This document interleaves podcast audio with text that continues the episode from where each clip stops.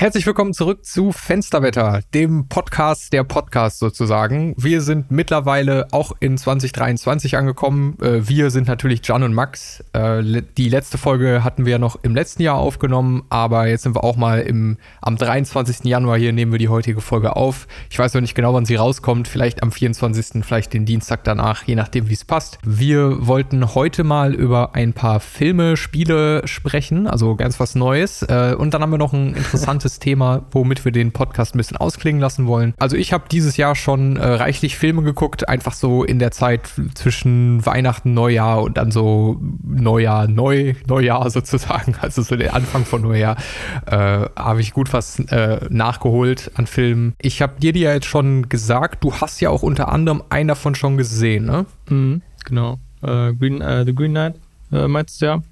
Genau. Äh, den ja. habe ich mir angeguckt und ähm, über den wollen wir heute auf jeden Fall auch sprechen. Und ähm, auf jeden Fall. war das auch so ähnlich. Ich hatte in letzter Zeit viele Serien wieder angefangen. Also das heißt viele eigentlich nur eine Big Bang Theory, die ich geguckt hatte. Und dann, genau. Aber wirklich die komplette, also ich habe es auch durchge, durchgebinged so. Ist auch mega die binge-worthy Serie einfach. Wir gucken Definitiv. das momentan auch wieder.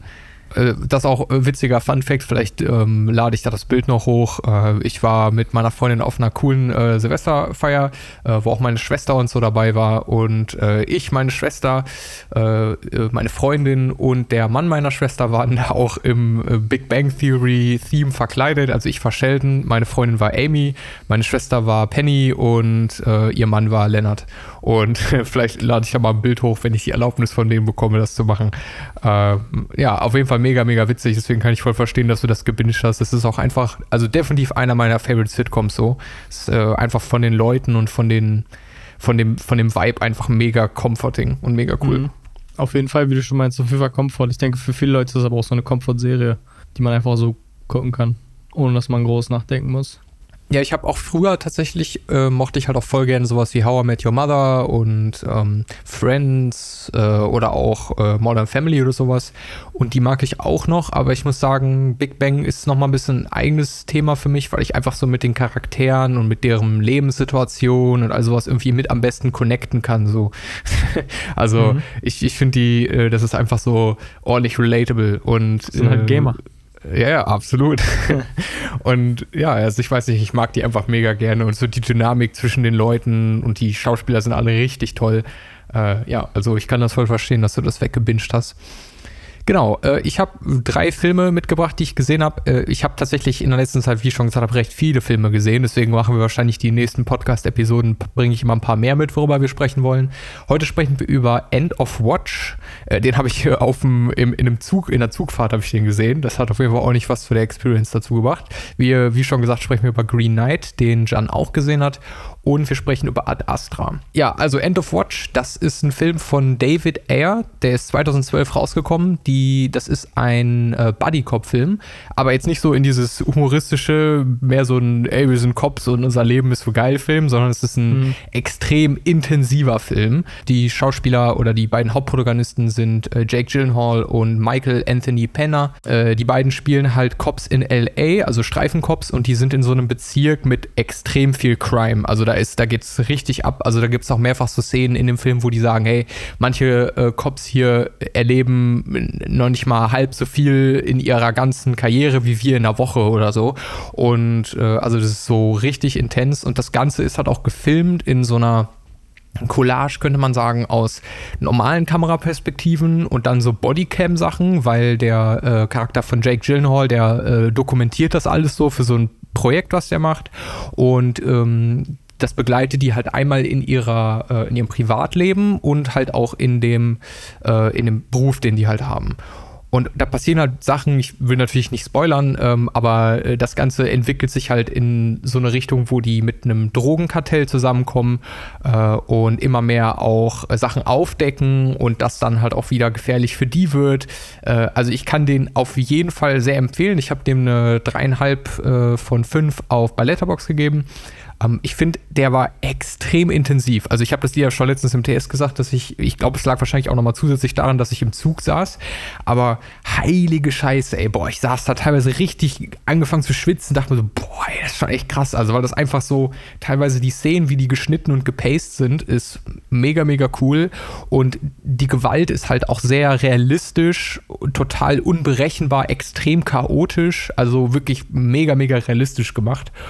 Und mhm. ähm, ja, das ganze Setting ist halt auch mega krass. Also so ein bisschen wie bei Ready or Not. Äh, ich weiß nicht, haben wir da schon mal ein bisschen drüber gesprochen? Ich glaube ja, so ein bisschen, oder? Vielleicht angerissen oder so, aber ja. Ist auf jeden Fall so diese selbe Dark Noir-Schiene, äh, sag ich mal. Ja, so ein bisschen ähm. in die ähm. Richtung, genau. Und vor mhm. allem so gibt es ja bei Ready or Not ja auch diese eine ähm, dieses Drogenkartell und auch mit diesem Menschenhandel und all sowas, wo, wo, du so zusammenhängende Missionen hast und alle haben so ein extrem unwohles Untergefühl so, weil es da die ganze Zeit um diese Themen geht und das hat dieser Film halt auch und dadurch, dass das ja auch in LA spielt, hat mich das irgendwie immer wieder daran erinnert. Ähm, also mega, mega cool, sehr intensiver, cooler Film, kann ich sehr empfehlen. Also ich bin mir sicher, der würde dir auch gut gefallen. Ähm, ich habe mir einen Trailer dazu angeguckt, ähm, bisschen geguckt, worum es da so geht und mhm. äh, also wie du schon meintest, das mit, was mir persönlich, äh, also was, was mich sehr anspricht, das ist halt dieses Konzept, das sie haben, zwischen so Movie und dann halt diese Bodycam-Szenen. also es passt sehr, es fühlt sich, also so vom Trailer äh, her hat es angefühlt wie so eine Netflix-Dokumentation. So ein bisschen mhm. wie Dope. Ich weiß nicht, ob du das kennst. Mhm. Ja, kenne ich. Ähm, aber halt einfach noch besser, weil es halt noch eine sehr gute Filmkomponente hat an sich. Ja. Ähm, auf jeden Fall äh, vom Trailer her sehr spannend. Also ich, den werde ich mir auf jeden Fall angucken. Äh, cool. Ich mag ja. ja solche Filme auf jeden Fall. Und ähm, was ich halt auch wirklich interessant fand, als ich den Trailer gesehen habe, wobei eine Sache muss ich noch davor sagen, ähm, was ich ein bisschen schade fand bei dem Trailer ist, dass man so ein bisschen den, den gesamten Plot schon einfach direkt erfahren hat, so gefühlt. oh, ja, allein, ich, durch, ich, allein durch den Trailer. Trailer ich glaube, das ist, wenn man mehr, also so in einer Movie-Community ist, dann ist das, glaube ich, so ein Phänomen, was, was öfter auftritt. Mhm. Ähm, hat Fra Trailer schon die, die, das ganze Schießpulver äh, ja, verbrät. Auf jeden und, Fall, ähm, ja. ja. Aber eine Sache, also oder zwei Sachen, die mir so eingefallen sind zu dem, zu dem ganzen Thema, ist so, was überhaupt so, ähm, ja, also was die Faszination überhaupt unter diesem Setting ist. Weil das ist ja mhm. schon so ein Ding, so, das ist ja schon breiter, äh, ist ja schon breiter präsent, so, ne? So Police, Bodycops und vor allem auch so die Gewalt. Äh, was findest du, was denkst du darüber?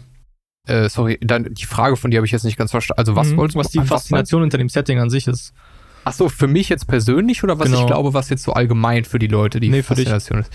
Ähm, oh, gute Frage. Also ich glaube, das ist, hat so ein bisschen einmal so wie dieses Horrorfilmmäßige, also dass man so äh, diese, diese intensiven Gefühle, die das auslöst, dass ich das halt spannend finde und ich das halt gerne erlebe und ich finde halt einfach diese warum ich zum Beispiel auch diese Spiele so gerne mag, ist, weil die einen so voll in so einen Flow-Mind bringen. Also weil du so fokussiert bist, weil die, die Tension so high ist, dass du so richtig focused auf die Sache bist. Und das ist einfach eine total intensive, coole Experience, wo man sehr fokussiert ist. Also diese Art, ähm, diesen Stress, den man dann ja auch richtig dabei erlebt, der holt einen halt so voll da rein, der saugt einen so voll in die Geschichte, in die Situation so. Mhm. Und das finde ich halt mega spannend. Also würdest du äh, sagen, so die Immersion auf jeden Fall, ne? Ja, genau. Für mich ist es ein riesen Immersion-Ding, ja. Mhm. Ja, und dann das andere, was ich noch, äh, was mir dazu eingefallen ist, ähm, weil da geht es ja halt auch so um Polizisten und Verbrecher und also es ist aus dem Trailer äh, zwar nicht klar geworden und äh, ich gucke mir den Film auf jeden Fall an und mache mir dann nochmal eine, eine Meinung dazu und dann habe ich das vielleicht im nächsten Podcast raus. Aber mhm. die Frage ist halt so, ob, also sind Polizisten Helden? So, das kam, das kam mir so, so in den Mind so. Und äh, ich finde das ist eine interessante Frage, weil ähm, da gibt es, also so ich sage jetzt aus der echten Welt, viele Beispiele, wo man sagt, auf jeden Fall, definitiv. Aber man muss halt auch gucken, so ich finde, ich persönlich finde, dass es, wenn du jetzt zum Beispiel ähm, New York anguckst, so in den 80ern, vor allem wegen äh, als als, äh, als, als die Szene mit der, also als die Crack-Szene richtig hoch geworden ist und das mhm. wie so eine Pandemie gespreadet ist und Polizisten da teilweise auch so in Drogendeals verwickelt waren, um halt selber für sich Kohle zu machen. Das ist auf jeden Fall auch so ein interessanter Aspekt. Also dann auch so die zweite Frage, so wie, wie was du darüber denkst, so sind Polizisten Helden oder wie, wie siehst du das? Also ich finde nicht, dass man äh, grundsätzlich nur durch äh, die Annahme der Berufung irgendwie als, also für mich bist du da, ist man da nicht direkt ein Held. Ich finde, das hat, wenn überhaupt, eher mit den Tätigkeiten, also mit den eigentlichen Situationen zu tun, die man sich begibt. Weil genauso wie bei allem gibt es halt richtig gute Leute und richtig beschissene Leute. Und da muss man ja nicht weit gucken, um von beiden Beispiele zu sehen. Leute, also Polizisten, die äh, anderen Menschen das Leben retten, beschützen, all sowas, wo die eine Arbeit machen, die extrem anstrengend, extrem stressig, mega, mega äh, schwierig ist. Ähm, aber auf der anderen Seite gibt es Leute, die diese Machtposition äh, von denen ausnutzen, äh, Leute manipulieren und schlimmere Sachen machen. Also es gibt halt definitiv so das be beide Seiten. Ich würde nicht sagen, dass man direkt nur, weil man diesen Job hat, für mich persönlich als keine Ahnung, als Held dasteht. Das hat viel eher mhm. mit, den, mit, mit den Dingen, die du dann tust, halt zu tun und wie du dich entscheidest. Also ich bin halt äh, zu dem ganzen, zu diesen First Respondern und diesen ganzen, äh, in dem Bereich habe ich halt noch eine spezielle Bindung, weil mein Vater ja selber ganz viele Jahre im Rettungsdienst gearbeitet hat und äh, ich da auf jeden Fall mega Respekt habe vor Leuten, die diese Jobs machen weil das einfach übel heftig Klar. ist. Äh, aber wie gesagt, ähm, es hat dann natürlich immer noch mit der Person, Person selbst zu tun, weil ich glaube, es gibt halt auch äh, die Leute, die diese Jobs machen, weil sie wirklich diesen, diesen Job lieben, sie wollen Menschen helfen, sie wollen Leute unterstützen, sie wollen all das, aber es gibt halt auch die Leute, die den Job halt machen für Prestige, für Geld in gewissen Bereichen, je nachdem, wo du arbeitest natürlich. Mhm. Ähm, oder was weiß ich, für den Adrenalin-Rush oder irgendwie sowas. Ne? Und da muss man halt immer gucken. Aber mhm. tatsächlich thematisiert der Film das Thema ziemlich gut. Mhm, das ist cool. Weil ich mag das halt persönlich, weil man, ich finde, man kann vor allem so in, in Filmen, ähm, aber halt auch in Spielen viel damit spielen. So, was mit den, mit den Seiten, dass man halt die, die Lines zwischen Gut und Böse so ein bisschen äh, vergräulicht, weil das in echt ja auch nicht immer so ist. Ne? Also jetzt nicht, ja, dass alle, absolut. Nicht, dass, nicht, dass jeder vierte Kopf jetzt versucht, irgendwie was äh, Stille zu führen, aber halt, ich finde, das ist trotzdem ein sehr interessantes Thema. Ja, äh, in dem Film gibt es zum Beispiel eine Szene, das ist jetzt wirklich nur ein Mini-Spoiler. Also, wenn ihr jetzt gar keine Spoiler haben wollt, dann haltet euch kurz die Ohren zu, aber es ist wirklich nichts Großes, kein wichtiger Teil der Story, wo die halt gecallt werden zu so einem Haus, wo irgendwie Stress ist, was auch immer. Und dann ist da so ein Typ, der ganze Zeit den einen Polizisten beleidigt und äh, das eskaliert halt immer weiter, weil der Polizist ihn halt zurückbeleidigt und so übelst angepisst ist. Und äh, dann eskaliert das in so eine Richtung, wo der Polizist seine Waffe und seine ganzen Sachen ablegt und sagt, okay, alles klar, wir verprügeln, wir kloppen uns jetzt drum, so in diese Richtung. Und dann äh, will der halt einfach nur ein Eins gegen eins Fight mit dem machen, sozusagen. Und wie die das umgesetzt haben und wo das hinführt, finde ich interessant. Es gibt auch definitiv Teile an dem Film, wo ich sage, okay, ähm, ich glaube, hätte man das noch ein bisschen anders gemacht, oder es war dann teilweise so ein bisschen over the top in der Szene zum Beispiel, wo ich dachte, okay, ja, ich weiß jetzt nicht, also ich weiß, was sie machen wollen, aber irgendwie hat das nicht so ganz so gut für mich funktioniert. Deswegen ist es in Anführungsstrichen für mich auch nur eine 3,5. Aber äh, honestly, in dem Bereich, so Filme über Cops oder sowas, definitiv einer der besten. Die beiden mhm. Schauspieler, der, also die beiden Hauptdarsteller waren mega gut. Ich, also ich meine, ich liebe Jake Gyllenhaal sowieso, ne? Also ich weiß nicht, ob du mal Nightcrawler gesehen hast, aber ist auch einer meiner Lieblingsfilme und der Typ ist einfach, der ist einfach heftig, wie der in der Rolle verschwindet und was der für oh, unterschiedliche Rollen schon gespielt hat. Ja, äh, nee, aber deswegen guck dir das auf jeden Fall mal an. Und zu dem Thema Trailer, ich muss sagen, mittlerweile gucke ich, ich glaube, ich, ich habe schon Ewigkeiten keinen Trailer mehr geguckt. Also ich, ich mache so, so fast alles nur noch über Letterbox. Das ist ja diese Film also es ist kein wirkliches Social Media im klassischen Sinne, aber es ist halt so eine Plattform, wo man so Filme loggen kann. Also man kann so ein Tagebuch führen, man kann äh, Filme, es gibt so Listen von Leuten erstellt, so ein bisschen wie Goodreads, falls du das kennst. Für Bücher ist das ja, äh, mhm. für Filme sozusagen. Und ähm, ehrlich gesagt finde ich fast alles nur darüber oder halt über YouTuber oder über Podcasts, weil meistens sind die äh, Trailer ja auch gar nicht von den äh, Leuten selbst gemacht, sondern es ist dann von so einer Trailer-Company, also gerade bei größeren Filmen. Und dann wird da halt versucht, irgendwie das so Mainstream wie möglich drauf zu flächen, dass es alle Leute irgendwie abholt, so viele wie möglich. Und teilweise ist es so ein Scheiß, was dann da gemacht wird. So entweder wird der Film, hat, kriegt einen ganz anderen Vibe. Zum Beispiel bei Green Knight, finde ich, ist der Trailer nicht wirklich gut. Und obwohl das sogar ein A24-Film ist und die machen eigentlich sowas nicht so heftig, aber teilweise wird heftig gespoilert oder du hast das Gefühl, dass der Film macht was ganz anderes, als er dann wirklich macht. Also da gibt es so viele Beispiele. Äh, deswegen, ich verstehe natürlich, warum man Trailer gucken will, aber ich muss sagen, mittlerweile gucke ich eigentlich gar keine Trailer mehr, weil meistens macht es das einem nur schlechter. Mhm. Definitiv. Ja, äh, damit auf jeden Fall äh, klare Empfehlung. Wir können ja nochmal gucken, ob wir da nochmal drüber sprechen, wenn du den gesehen hast. Aber was du gesehen hast, und da bin ich jetzt richtig gespannt, ist äh, The Green Knight. 2021 äh, released von David Lowry. Äh, äh, der hat Regie geführt und das ist ein A24-Film. Also der wurde von A24 gepublished. Das ist ein Kollektiv im Prinzip, die Filme ähm, finanzieren, publishen äh, die alles eher so Arthouse-Filme sind. Also Filme, die jetzt nicht so Mainstream sind, viele Sachen teilweise auch vagen, sehr experimentell sind. Also Filme, die nicht unbedingt was für die breite Masse ist, sondern eher für eine kleinere äh, Partei. Aber A24 ist da dann sozusagen so der, der große Name. Äh, also wenn du, da sind dann so Filme wie Hereditary drunter oder Under the Silver Lake auch zum Beispiel, Under the Skin. Ähm, also da gibt es ganz viele äh, Filme, die unter A24 laufen. Oder kürzlich, welcher Film ja mega beliebt geworden ist, ist Everything Everywhere All at Once. Den habe ich noch nicht gesehen, aber will ich jetzt demnächst mal nachholen. Ähm, ja, also äh, da hat man auf jeden Fall bei den Filmen immer äh, gut was zu tun, sage ich jetzt mal so. Aber ich liebe diese Filme. Äh, kurz für die Leute, die den Film nicht gesehen haben. In dem Film geht es um äh, Gawain äh, oder Gawain, ich weiß nicht genau, wie man den Namen nochmal ausspricht. Äh, das ist der Neffe von King Arthur. Name. Ja, auf jeden Fall. Und äh, er will sich vor seiner Familie und vor seinem Königreich beweisen. Ähm, als der mysteriöse grüne Ritter in Camelot auftaucht, nimmt Gawain dessen Herausforderung an. Ein Jahr später muss er sich auf den Weg machen, um den grünen Ritter zu bezwingen. Während seiner Ereignis ereignisreichen Reise trifft er auf Geister, Riesen, Diebe und Betrüger.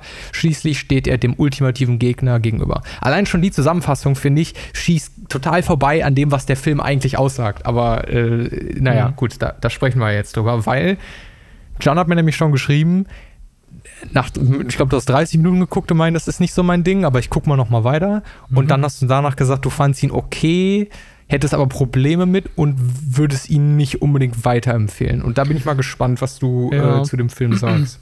Also, es kommt halt natürlich darauf an, ähm, ob man, ob man, äh, ob man solche Filme mag.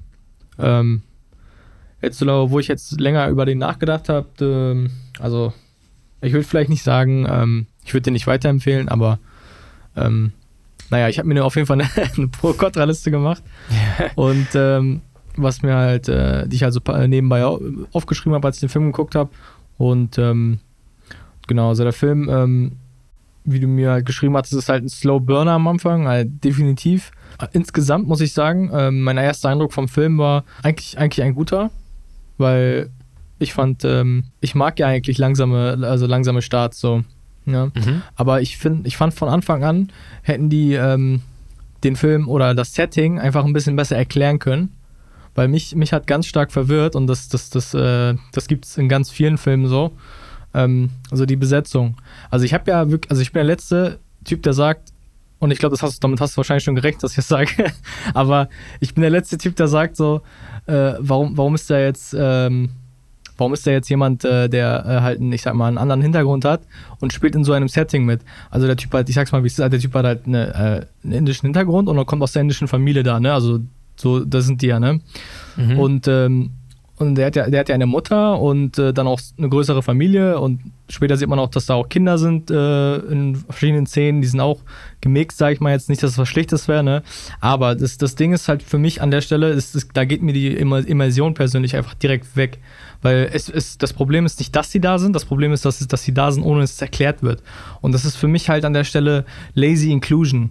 Lazy Inclusion deswegen, weil man, man gibt sich halt keine Mühe, sie in die Geschichte einzubinden oder irgendwelche Gründe zu nennen, sondern sie sind einfach da, einfach um, um für die Quote. Und das finde ich halt, ähm, das, das, fand ich halt sehr äh, Immersion Breaking. Und sowas, sowas mag ich nicht, weil sowas gibt es halt auch oft äh, bei Netflix, wo dann halt Charaktere halt einfach, einfach aus Prinzip äh, halt eine, jemand ausgesucht wird mit Background.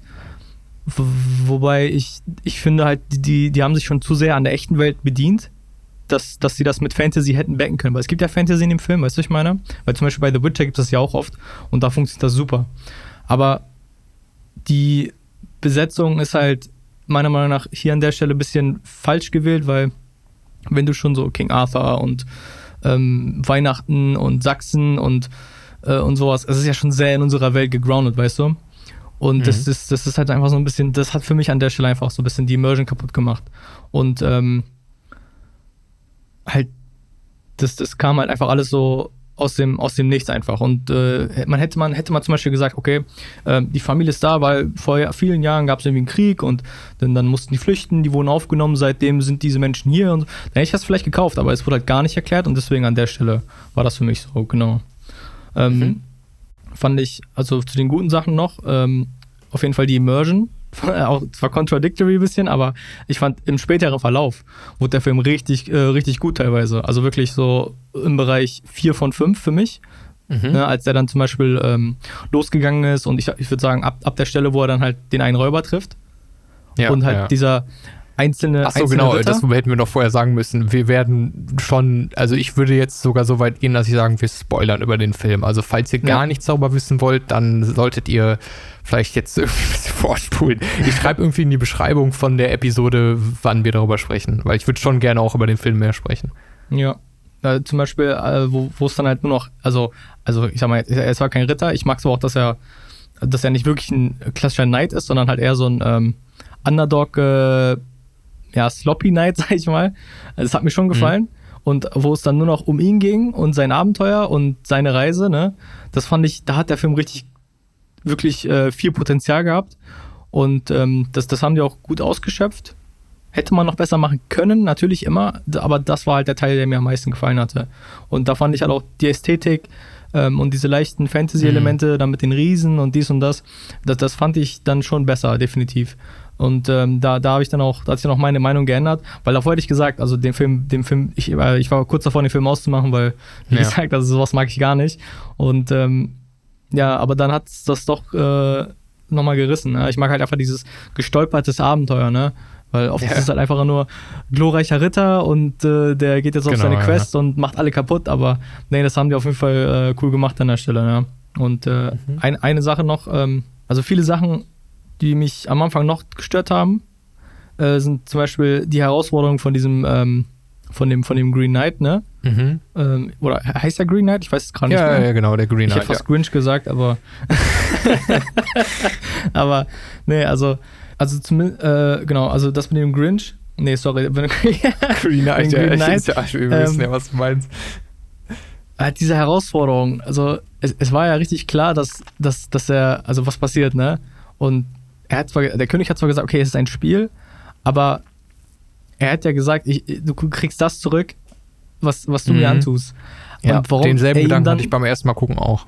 Also das, das fand ich halt ein bisschen, ich weiß nicht, also man hätte, hätte man zum Beispiel daraus einen Kraft, heftigen Kampf gemacht und er wäre voll in die Ecke gedrückt gewesen und die kämpfen heftig und aus Versehen hat er ihm dann voll so ein äh, Fatal Blow gegeben und deswegen, scheiße, jetzt passiert das und das.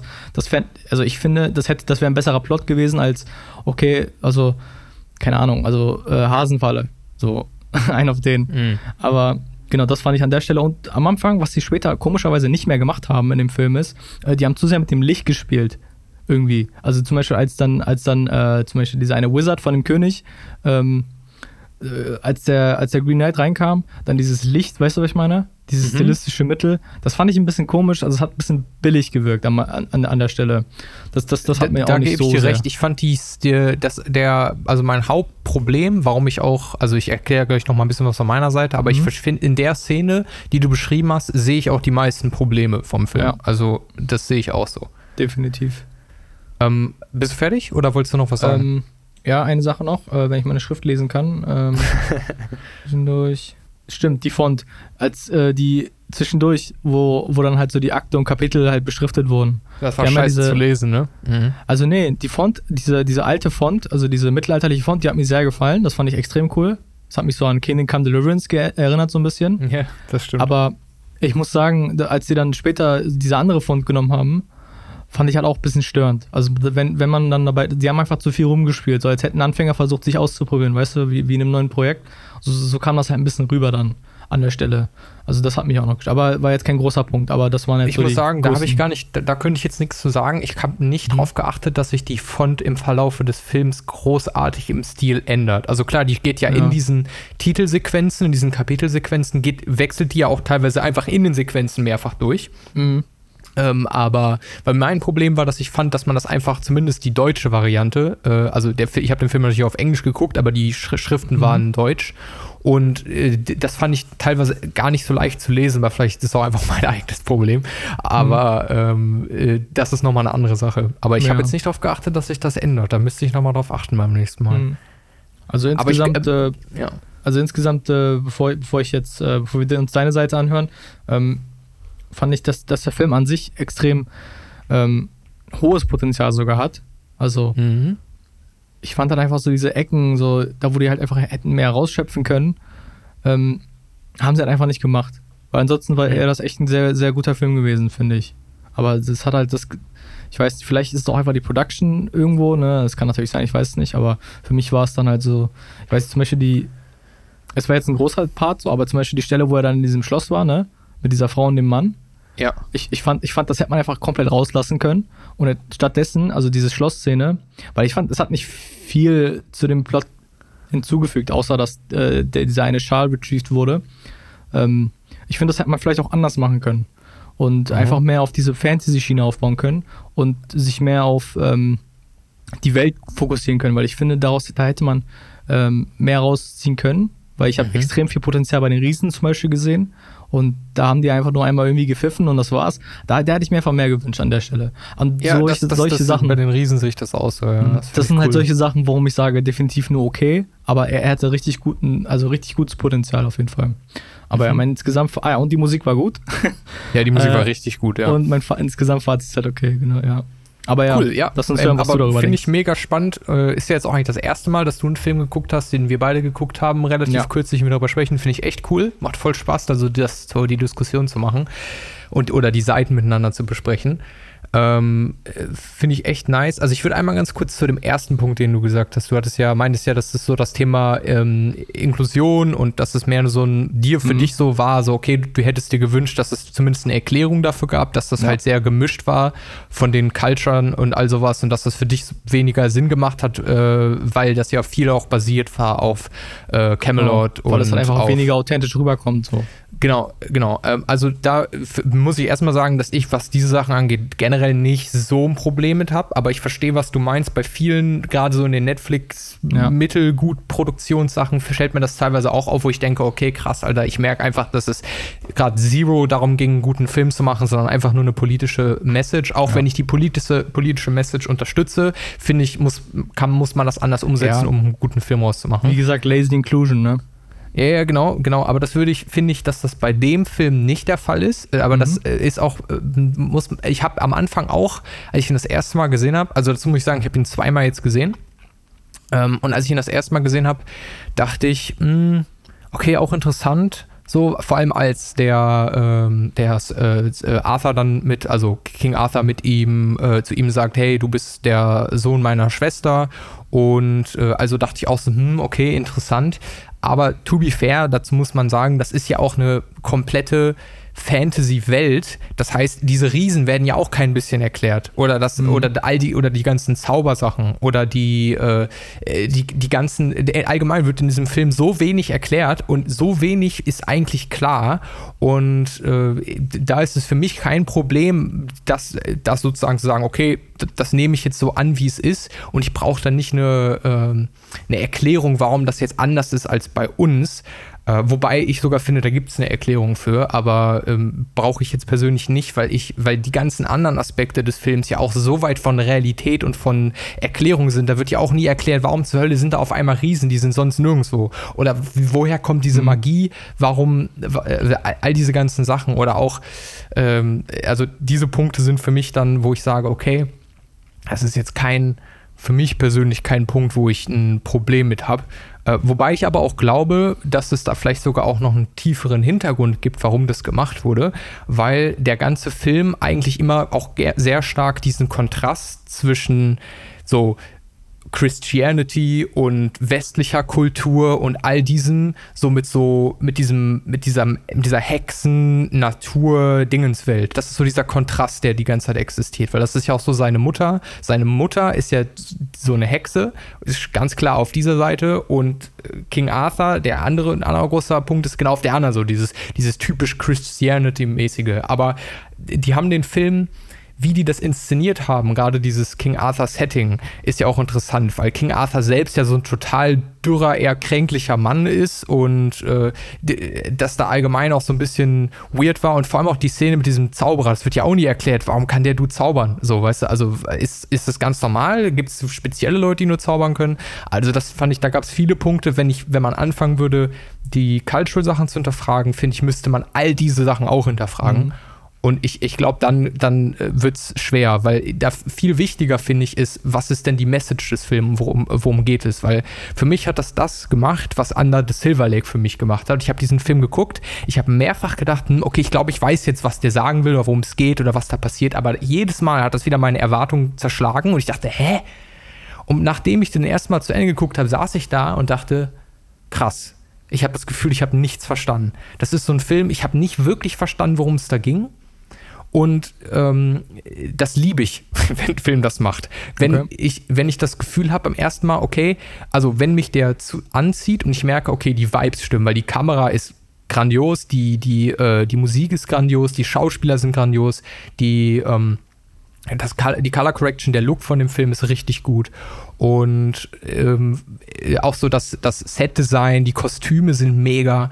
Äh, auch der Green Knight, so das Sounddesign von dem, wenn er das erste Mal reinkommt, wie, wie man so diese Ranken-Sounds und sowas, alles richtig geil. Äh, mega, mega cool, auch super abgemischt. Und ich, das hat mich alles total beeindruckt. Also ich hatte diesen oberflächlichen Teil, der mich hingezogen hat und diese Story, wo Dinge in diesem Film passieren, wo ich dachte, Alter, was zur Hölle bedeutet das denn jetzt alles? Man muss ja erstmal sagen, dass die ganze Story auch auf einer ähm, äh, Ritterromanze in der Artus-Epik basiert. Das heißt, diese Story von Sir Gawain, äh, Sir Gawain und dem Green Knight gibt es ja wirklich, also schon vorher. Das ist eine, ist halt so ein Poem. Ähm, aber das wurde, darauf wurde das adaptiert, aber es wurde auf jeden Fall in viele Richtungen geändert, weil ähm, er eine andere Aussage treffen ähm, will. Für mich ist das nach dem Film, hatte ich sofort das Bedürfnis, ich wollte googeln. Ich wollte wissen, okay, wa, äh, hä, was sind denn, was hat er sich damit gedacht? Was ist das? Ich wollte mehr über dieses, dieses Poem lernen und ich liebe das, wenn Filme das mit mir machen, weil das selber habe ich halt auch mit einem meiner absoluten Lieblingsfilme, Under the Silver Lake, erlebt dass ich den geguckt habe und dachte, wow, ich habe nicht das Gefühl, ich habe wirklich, ich habe vielleicht 20 Prozent verstanden, was der Film mir sagen will. Und ich habe jetzt beim zweiten Mal gucken, ich habe den gestern Abend tatsächlich nochmal geguckt, ähm, äh, habe ich, weil ich vorher schon Research gemacht habe und mich mit dem Thema und so beschäftigt, habe ich so viel mehr gecatcht, was ich vorher gar nicht gemerkt habe. Weil du hattest ja gesagt, dass für dich diese Szene ähm, oder diese Bereiche, wo der in diesem Schloss ist, mit dem Lord und mit der Frau, mhm. dass das für dich hätten sie rausnehmen können und lieber ein bisschen mehr in das Fantasy-Setting gehen können. Ich finde, dass das mit die wichtigsten Szenen des ganzen Films sind. Gerade die Stellen, wo er mit, ähm, mit dieser Lady spricht, die übrigens, ich weiß nicht, ob dir das aufgefallen ist, dieselbe Schauspielerin ist wie seine Freundin am Anfang, die ja, äh, diese, die, die, ich glaube, das ist eine ja. Prostituierte oder so Kurtisane. Das, das habe ich auch, auch gedacht, aber ich will meinen, das ist die nicht. Doch, das ist die. Zu 100 Prozent? Ja, zu 100 Prozent, ja. Kannst okay. du ja auch nachgucken. Ja, aber lustig, Ding, weil das, habe ich, das hab ich mir auch gedacht. Schauspielerin, aber, ja. Aber ich hatte dann, ja, kann sein, ja. Ja gut, wenn es so ist, dann ist es so, ne? Aber ich dachte, im Film dachte, hatte ich denselben Gedanken. Weil ich dachte mir so, hä, das ist sie doch. Und dann dachte ich mir so, hm, okay, da habe ich mir so die, die, Nase und den Mund ein bisschen näher angeguckt, so einen auf den, so, okay, das ist, ist sie das, ist sie das nicht? Aber irgendwie dachte ich dann, nee, das ist sie ja nicht, das wäre ja komisch, aber vielleicht hat das ja eine Connection, ich weiß nicht. Ja, ja, genau. Und äh, ich habe tatsächlich im Film das gesehen und dachte, wow, okay, die sehen sich ähnlich, aber ich habe nicht großartig drüber nachgedacht. Ich dachte, das ist halt einfach so, so diese, das soll so eine Verführung für ihn sein. Und ähm, die sieht einfach ähnlich aus oder so, weil das haben die halt gut gemacht. Die am Anfang hat die ja sehr kurze Haare, die auch mehr ins Gesicht gehen und die hat ein bisschen generell anderen Look, ist nicht so geschminkt wie in dem Bereich. Also, also das, die sieht schon anders aus, aber es ist dieselbe Schauspielerin, also zu 100 Prozent. Mhm. Und äh, kannst du auch bei, im Film nachgucken. Bei Amazon hast du ja immer diese X-Ray-Vision von Schauspielern. Ja. Ähm, naja, auf jeden Fall, äh, bevor ich da jetzt aushole, finde ich es wichtig zu sagen, was ich wahrgenommen habe und was ich auch durch den Director, durch so ein Interview und durch so ein paar andere Sachen, die ich mir angeguckt habe, äh, gelernt habe, worum es in dem Film eigentlich geht, nach meiner Meinung jetzt. Im Endeffekt ist es eigentlich geht's, ist es eine Coming-of-Age-Story. Also es geht um diesen Sir Gawain und wie du schon gesagt hast, der ist, startet nicht als heftiger Ritter, sondern als jemand, der in gutes Leben geboren ist. Der hat viele Sachen, die sich viele Leute in dieser Zeit wünschen, aber er lebt halt einfach so sein Ding, er weiß nicht so wirklich wohin und er ist dann Teil von diesem, von diesem äh, Roundtable, wo all diese Legenden sitzen, von diesen ganzen Stories und diese krassen Leute und all die mit diesen riesen Stories sind, die alles erreicht und getan haben und so. Und er sitzt da als jemand, der da einfach nur so reingeboren wurde, aber eigentlich nichts wirklich dafür gemacht hat. Und dann fragt ihn ja sogar äh, ähm, auch der äh, King Arthur auch noch so, erzähl mir was über dich, damit ich was über dich lernen kann. Und er sagt so, ey, ich, ich habe nichts zu erzählen. Und dann meint die, äh, die Königin, sagt so, noch nicht. Und wenn du darauf achtest, die Mutter ähm, ist ja parallel in dieser Szene, wo dann der äh, Green Knight reinkommt, die beschwört den. Der Green Knight ist von ihr beschwört. Das heißt, der kommt rein, der ist, soweit ich das verstehe, will sie damit nämlich äh, King Arthur und seine ganzen Leute da selber nämlich testen, weil sie halt durch dieses diese, diese Oberflächlichkeit durchschaut und die testen will und zeigen will, wie, wie einfältig oder wie leicht manipulierbar die eigentlich sind in ihrem hohen Ross und ihrem hohen Ding, weil das halt, ich, für mich ist dieser Film mal dieser, dieser, dieser Kontrast zwischen diesem, zwischen der Stärke der Natur, der, der, der Ruhe und all diesem ganzen, diesem, diesem, diesem, diesem Style und diesem konstruierten, Leben, wo man sich irgendwie so eine Karriere, einen Status und all diese ganzen Sachen aufbaut. Weil jetzt kommt dieses Ding rein und er, äh, Sir Gawain, denkt sich direkt so, okay, let's go, ich will das machen, ich will mich beweisen, ich will auch Teil dieser Truppe sein. Er steht dann ja auch da und ist übel verwirrt, warum das kein Fight ist. Und dann setzt sich dieser Green Knight hin, legt seinen Kopf so zur Seite, so als so, ey, komm, hau meinen Kopf ab, kannst du machen, gar kein Problem. Und dann sagt er auch noch so in die Runde, so, ihr dürft, ihr erinnert euch daran, was hier heute passiert und geht dann dahin und will einfach, um sich zu beweisen und weil er so in diesem Moment ist und denkt so, ey, jetzt, jetzt muss er, jetzt muss er handeln, jetzt hat das angenommen, jetzt muss das voll und ganz durchziehen. Er overcommitted so richtig, weil er einfach dieses, dieses Spoils haben will, dieses, dieses Leben, was er denkt, voller Ruhm und all dieser ganzen Sachen. Und dann passiert das und dann ne, läuft der Film weiter. Und dann ähm, ist es im Prinzip dann, dieser, dieser muss er damit zurechtkommen mit dem Resultat davon. Er, er kriegt einen Teil von diesem Leben, Leute denken, er hat große Taten gebracht, ähm, aber dieses, dieses Ding, dieser Punkt, das nächste Jahr, ein Jahr später, wo er den wieder treffen muss, kommt näher und es kommt immer näher und immer näher und all das, was er dachte, was so dieses Ruhmreiche, das ist total, ist total unwichtig, weil diese, dieses, dieses Ding kommt trotzdem wieder, er muss sich den trotzdem entgegentreten. Und dieses, und dann hat er ja auch diese klassische Entwicklung von, wo er dachte, er wird jetzt zu, einer, zu einem Helden, wenn er diesen Typen da, den Green Knight, äh, köpft. Ähm, aber eigentlich das, was ihn wirklich zum Helden macht, ist die Geschichte. Warte, es hat gerade geklopft, Clement. Äh, sorry, jetzt gab, gab eine kleine Unterbrechung. Äh, ich weiß jetzt schon gar nicht mehr genau, wo ich bin, aber ähm, oder wo, worüber ich gesprochen habe. Aber für mich, dieser F Film geht dann ja durch diese ganzen St äh, Stufen und er muss im Prinzip jeden dieser ähm, was das Wort, nicht Rittertümer, sondern dieser, äh, dieser Prüfungen, dieser Tugenden oder was auch immer, diese fünf, die er dann sozusagen da durchgeht und in jedem dann immer weiter Schritt näher kommt sozusagen an diesem, diesem Rittertum. Und egal was passiert, aber all das endet darin, dass er trotzdem vor diesen Green Knight dann hingehen muss und im Prinzip seinem Tod ins Auge blicken muss.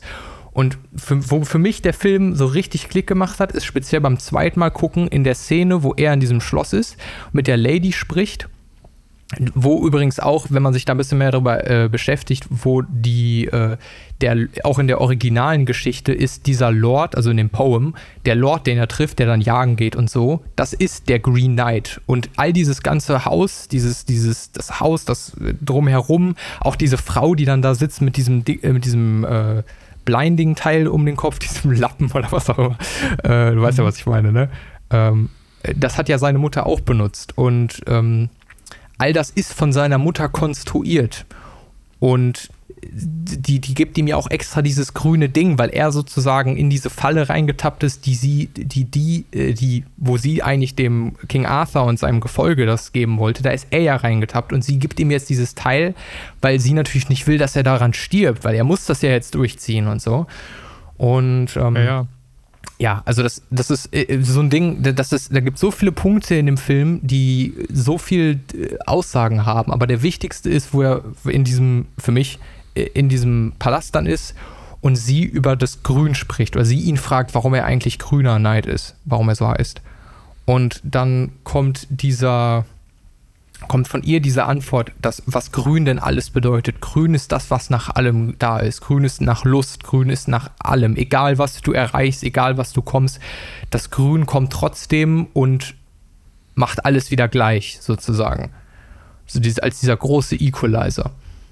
Und das ist halt besonders krass dargestellt in dieser Endszene, die ich übrigens grandios finde. Also, äh, weiß nicht, da hast du jetzt nicht viel drüber gesagt, deswegen finde ich da auch noch interessant deine Meinung zu. Es gibt ja am Ende, wenn er dem Green Knight dann entgegentritt, ist er ja da und dann ist es ja erst so, als würde er sich entscheiden, wegzurennen. Und dann sieht man ja sozusagen sein Leben wie das laufen würde, wenn er so tut, als wäre er dem entgegengetreten, hätte das alles hinter sich gebracht und ist trotzdem immer noch der Held. Und er kriegt ja all das, was er eigentlich will.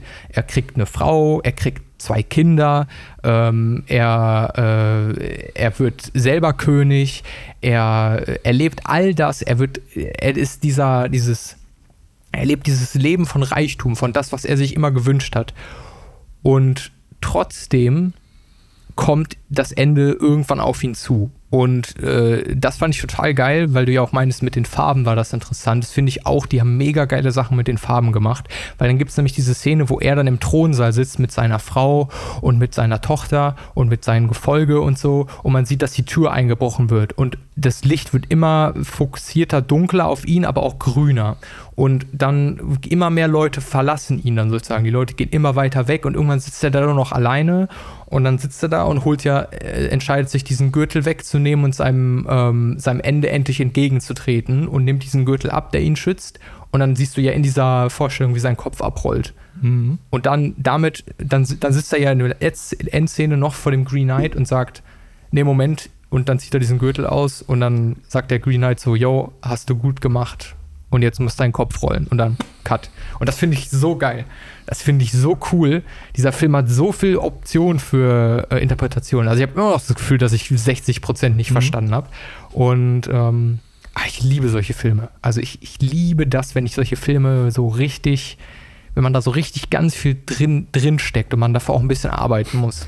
Das ist ich halt weiß, interessant, das weil jeden ist, das Ding ist, ist halt, ich, ich, mag sowas eigentlich auch. Also ich, ich mag, ich mag, ähm, ich mag die, auch tiefgründige Sachen. Aber für mich ist das so ein Ding, also der Film muss mich da schon abholen. Also, weil ähm, für mich, für mich war das, weil, weil mich interessiert an Filmen oder auch allgemein an, an, an, an Dingen, die man konsumiert, immer, immer, worum geht es da wirklich und was ist so die Welt dahinter und warum, warum, mhm. ist, warum ist die Welt so, wie sie ist. Das interessiert mich meistens. Das ist halt so das Ding. Ich glaube, da unterscheiden wir uns halt einfach. Ja, und das ist ja auch in Ordnung. Und ich finde halt, mich interessiert halt ja, so der Kaviar nicht so sehr, wie als wenn eine Geschichte mich wirklich abholt und ich deswegen dann anfange zu recherchieren. Ähm, das, das war also der, das so der Punkt. Das Ende an sich fand ich, fand ich sehr, sehr cool, weil also für mich, also es, äh, mein, mein, der erste Impulsgedanke, als der Film vorbei war, weil mich hatte das auch überrascht, äh, als der Film vorbei war. Ähm, und ich dachte, okay, so mhm. endet der Film jetzt und dann war es doch nicht. Und dann die Szene mit dem, wo er dann das, das grüne Band da wegzieht, ähm, fand ich auch extrem gut gemacht. Also das, das war auch äh, definitiv eine, eine gute Stelle so.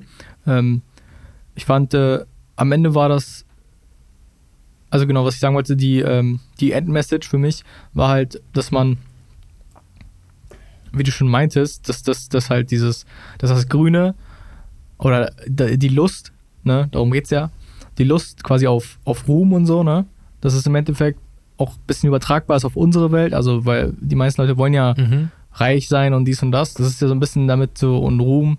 Na, das ist ja ein bisschen damit vergleichbar und genau, das ist im Endeffekt nicht das ist, was man sich dann vorstellt. So. Und äh, also ich fand, dass das halt schon zum Ende gut, gut, gut rüberkam. Also deswegen hatte ich halt auch, also deswegen hatte ich halt nicht wirklich viel ähm, Bedürfnis, noch weiter nachzuforschen. also das, für, das, war für mich so an der Stelle. Weil ich fand, okay, es ging halt so um, um, um Courage und dass man halt dass man, dass man kein Feigling ist, sondern einfach, also nicht, dass man nicht kein Feigling ist, sondern halt, dass man sich seinen eigenen, dass man es halt wagt, sich seinen eigenen Bedürfnissen so zu stellen, sozusagen, dass man, dass man das, dass man nicht einfach nur das, das tut, was man, was man denkt, was man will.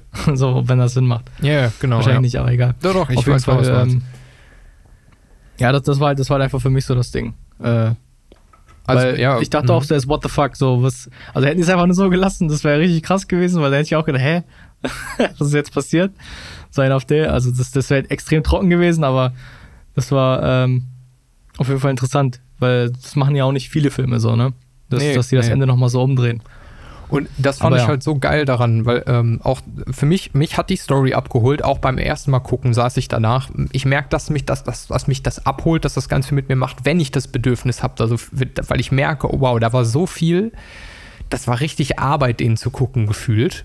Ähm, und das war einfach, da war so viel drin. Und deswegen verstehe ich auch, dass das für viele Leute ein Film ist, der, glaube ich, nicht so gut für die funktioniert, weil das ist für eine spezielle Crowd der Film, würde ich sagen. So. Und ich bin Ja. glücklicherweise diese Crowd, weil als ich, äh, als ich kann nur sagen, von dem Rating her, als ich den das erste Mal fertig geguckt habe, dachte ich eine 3,5. Ich dachte, cool, richtig cool, aber ich habe noch nicht wirklich so ganz viel verstanden.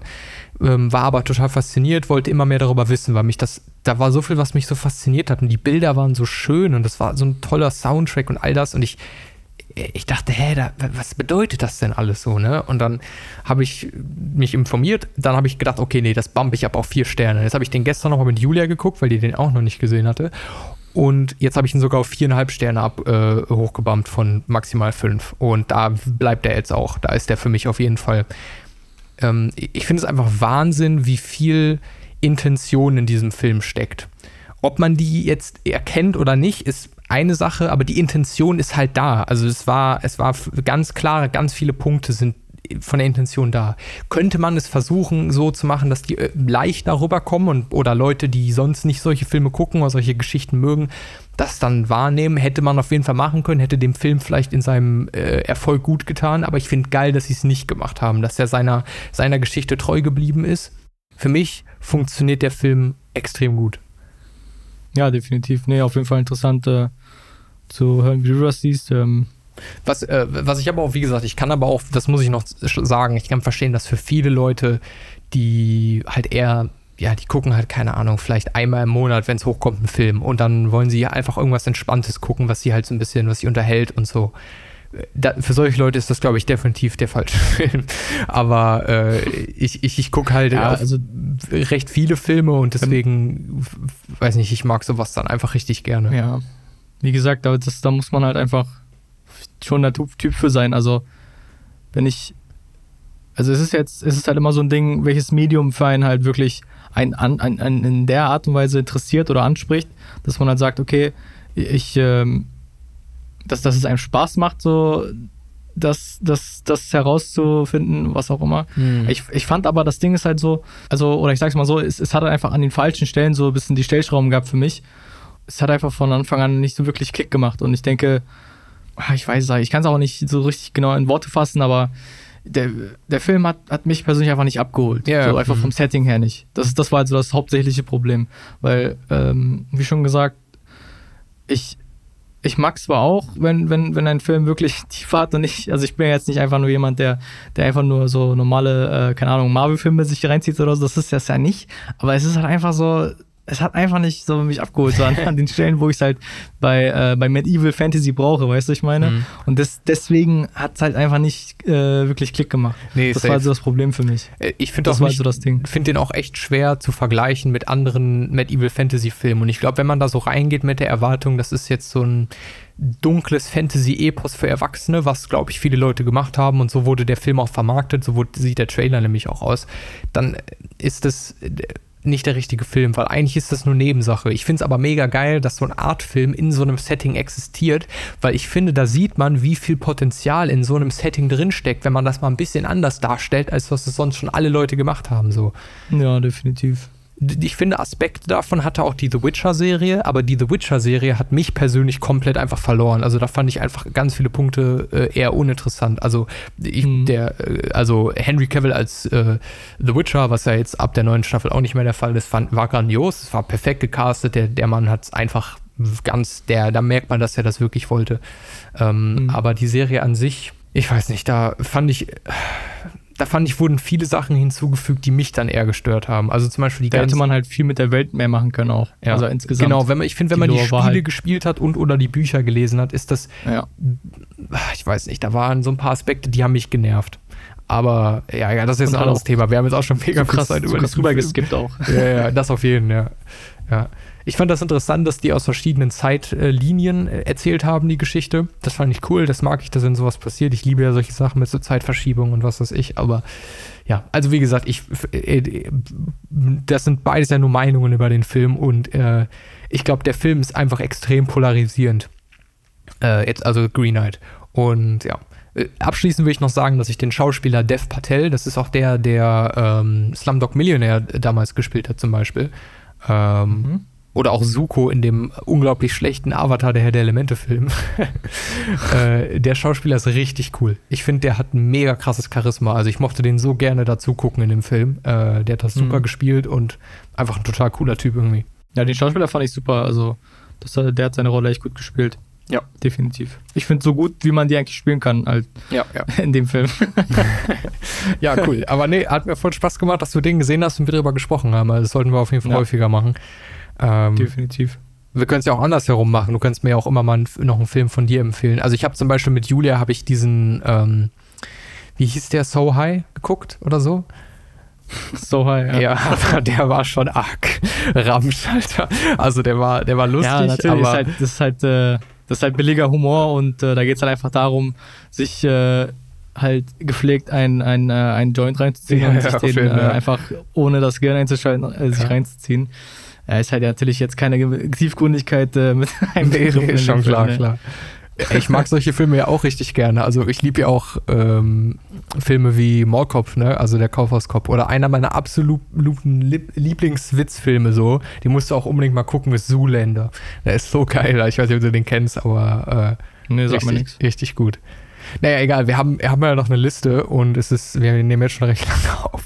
Deswegen, ähm, ich würde Ad Astra wahrscheinlich äh, in, die, in den nächsten äh, Podcast schieben, okay? Äh, wir haben uns jetzt kurz beredet äh, und äh, entschieden, dass wir äh, Teile mal wieder verschieben. Wir, wir, wussten mal wieder nicht, wie lange das alles dauert. Ähm, aber ist ganz gut, weil ich wollte eigentlich erst sagen, wir ziehen das jetzt durch, aber Jan hatte den Vorschlag oder die Anmerkungen, das finde ich absolut richtig, dass man die dann eher es ist auch blöd, ist die dann so durchzuziehen und dann die verdienen es ja auch wirklich mit voller Aufmerksamkeit. Das heißt, wir sprechen jetzt noch über die Spiele und dann würden wir den Rest in der nächsten Podcast-Folge in Ruhe machen. So, ähm, ja, ich habe auch übers Neujahr äh, ein paar kleinere Spiele gespielt.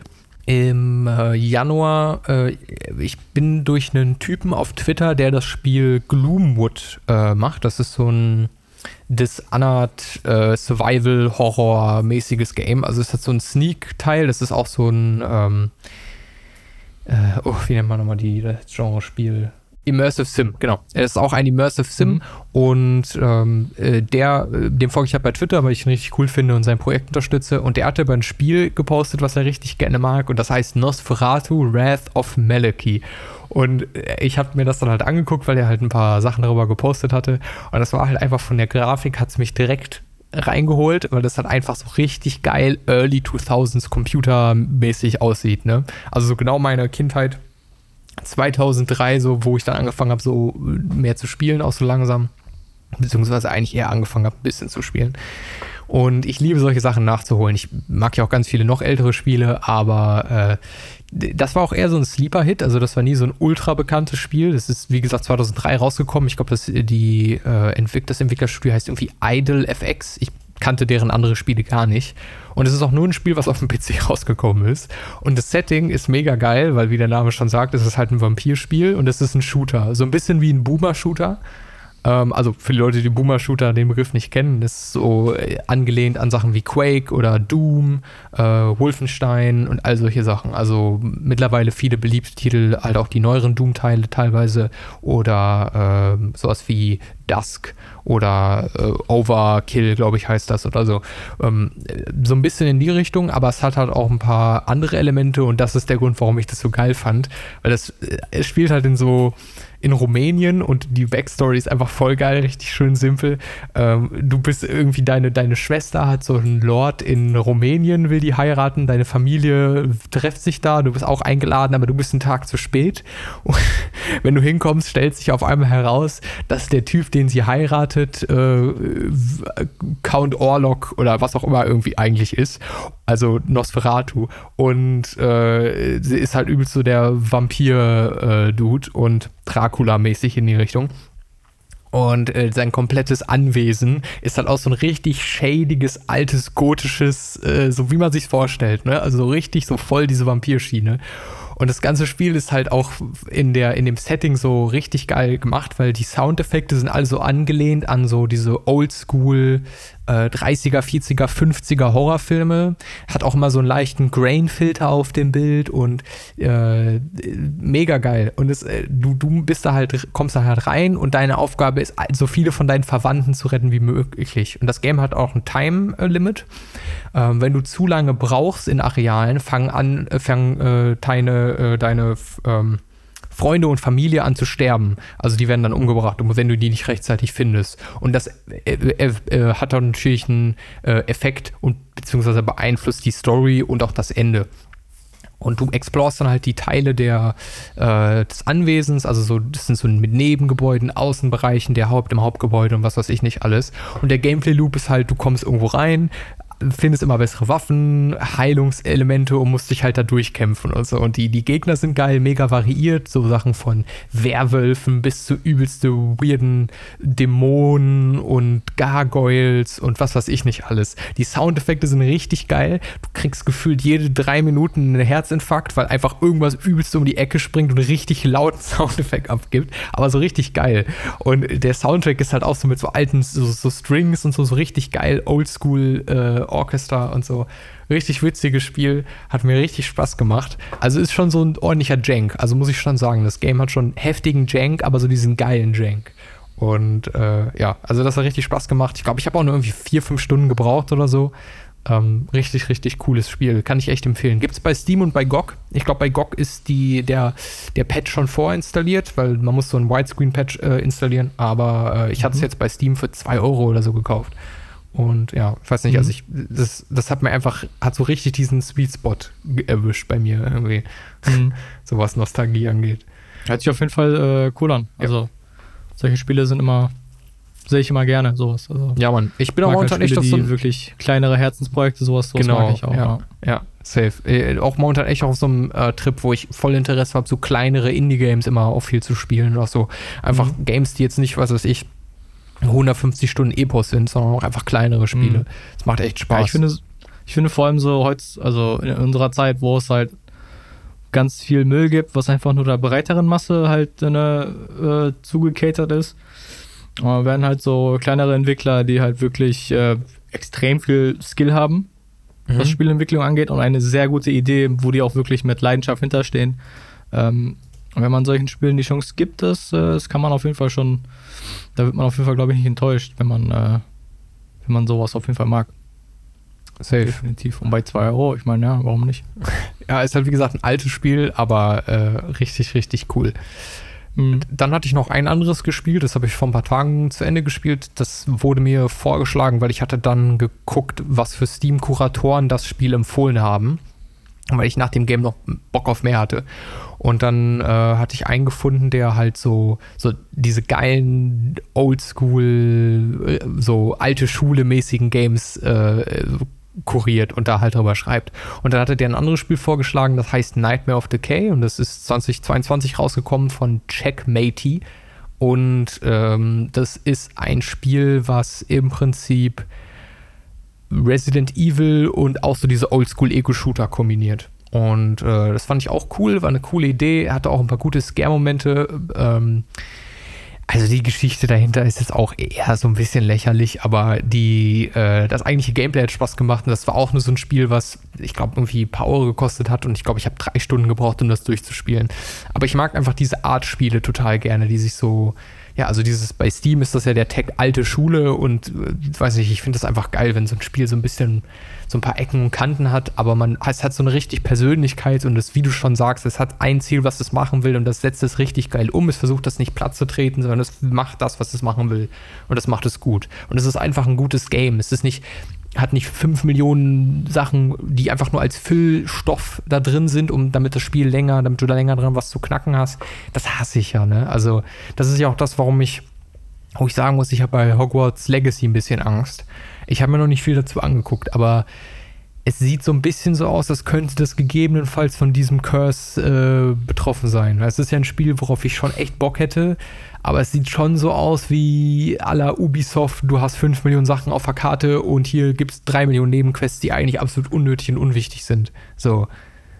Also wenn man sich den Aspekt äh, anguckt, dass, dass ich glaube vielleicht, keine Ahnung, 60% der westlichen Welt Harry Potter-Fans sind. ähm, also ich glaube, ich glaube, es liegt nahe, aber ich weiß es auch nicht. Also ich habe ich hab auch ehrlich gesagt nichts zu dem Thema. Äh, ich habe ein paar Videos gesehen, so, jetzt nicht angeklickt, aber auf jeden Fall gesehen, dass es einen großen Hype drumherum gibt. Aber mhm. ja, mal gucken, ich weiß auch nicht. Vielleicht wird es sich lohnen, mal ein kleines Review, äh, was nicht viel Spoiler hat, sich reinzuziehen. Safe, das mache ich auf jeden Fall. Ähm, mhm. Ich werde das definitiv nicht vorbestellen. Also allgemein vorbestellen ist für mich eigentlich eher keine Sache mehr. Mhm. Und vor allem nicht bei AAA-Spielen. Also, äh, Das letzte, was ich vorbestellt, vorbestellt habe, tatsächlich ist Stalker 2. Mhm.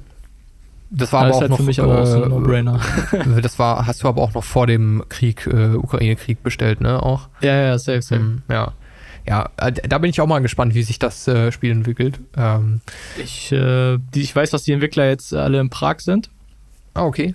Und dass die das von da aus weiterentwickeln. Ich weiß, dass der, dass der Tech-Lead ähm, dass der jetzt in, in der Ukraine verstorben ist, äh, leider. Oh, krass.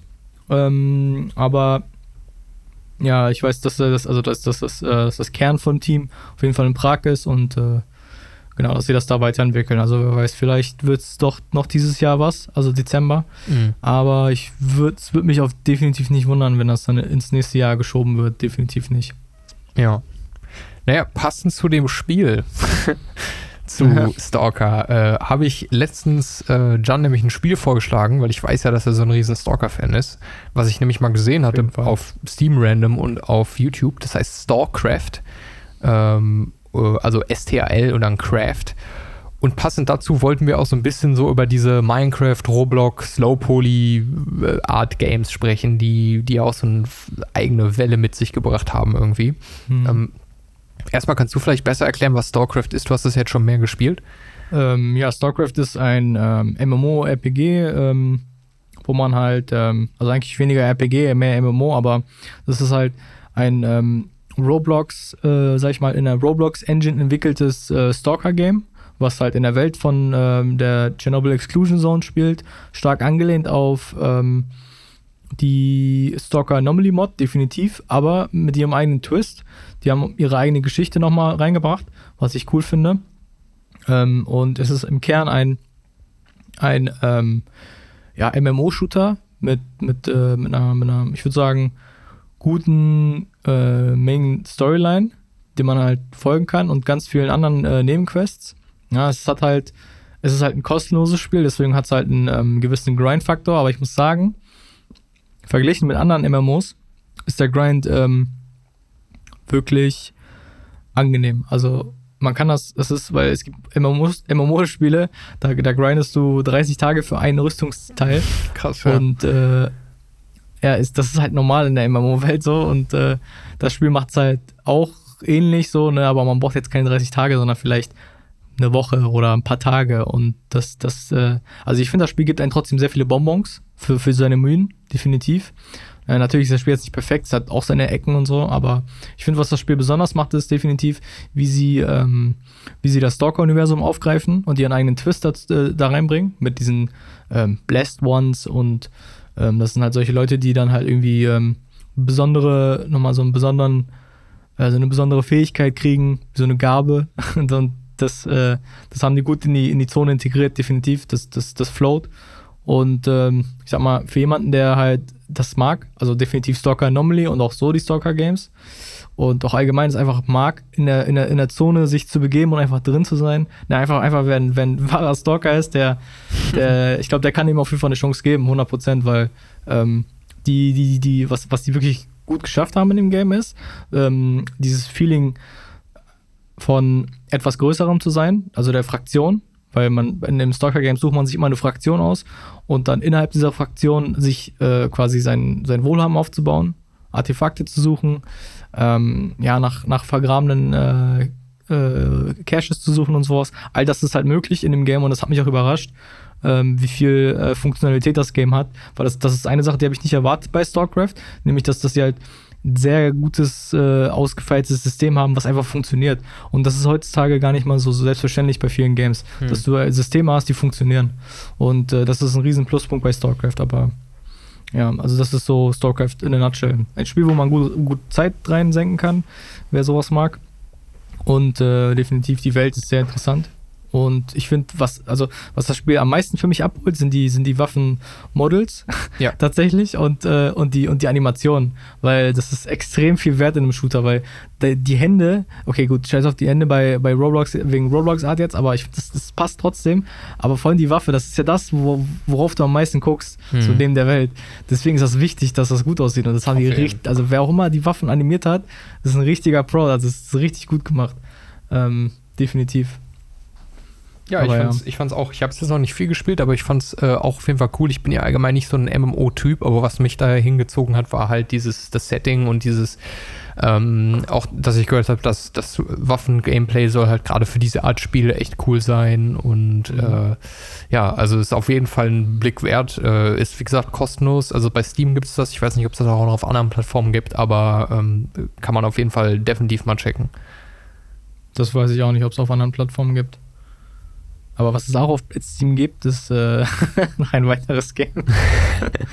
und zwar BattleBit. Und da wollte ich dich fragen, äh, unbedingt, äh, warum wird das überhaupt so gefeiert? Warum BattleBit, Battle gefeiert wird?